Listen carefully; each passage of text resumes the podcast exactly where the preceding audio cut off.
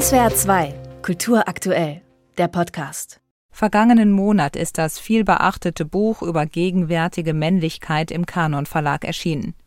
Einer der Texte in Oh Boy stammt von Mitherausgeber Valentin Moritz. Darin gesteht er in fiktionalisierter Form einen sexuellen Übergriff auf eine Frau. Mit seinem Text wollte Moritz nach eigener Aussage Konsequenzen tragen und die Verantwortung übernehmen.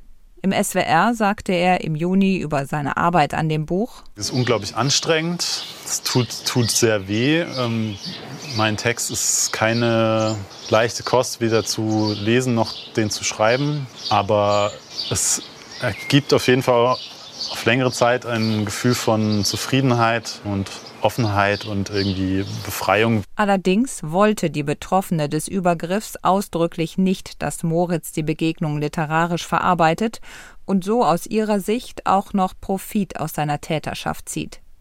Der Verlag wusste das. Dennoch ist Oh Boy mit dem Text von Moritz erschienen.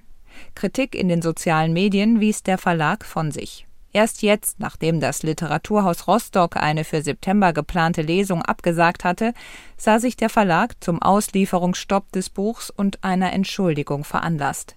In einem Statement heißt es, wir hätten den Wunsch der Betroffenen, jenen Vorfall in keiner Form aufzugreifen, auch nicht in einer fiktionalisierten, respektieren müssen. Die Taz kommentiert, auch Jahre nach dem Aufkommen von MeToo und einer weitgehenden Auseinandersetzung mit Machtmissbrauch, sexualisierter Gewalt und kritischer Männlichkeit scheint ein Mann, der sich über den Wunsch einer Betroffenen hinwegsetzt, noch immer der beste Kassenschlager zu sein.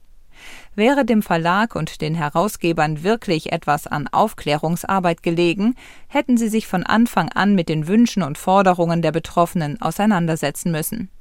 Denn für eine gerechtere Gesellschaft sorgen wir erst, wenn wir ihnen zur Seite stehen und sie nicht mundtot machen.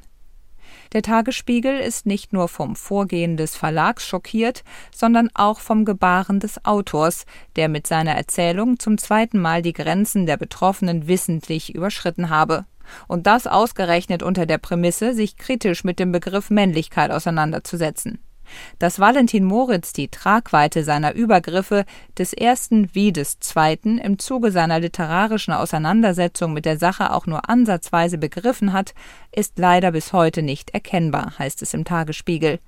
In seinem Statement entschuldigt er sich nicht für sein Handeln, sondern dafür, dass sich diese Person von meiner Veröffentlichung derart getroffen fühlt.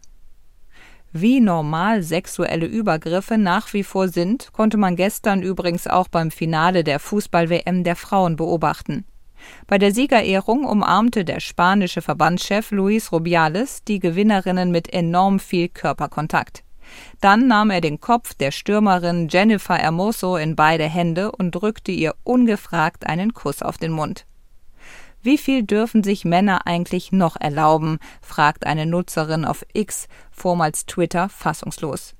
Das Besorgniserregende ist Rubiales nonchalante Art, postet eine andere Nutzerin, sich auf der größten Bühne des Sports, gleich neben der spanischen Königin und FIFA-Offiziellen so zu benehmen, das ist sehr verstörend.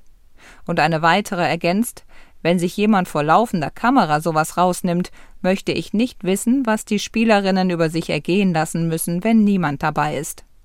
Und die überrumpelte Hermoso selbst? Sie kommentierte hinterher trocken, es hat mir nicht gefallen. SWR 2 Kultur aktuell.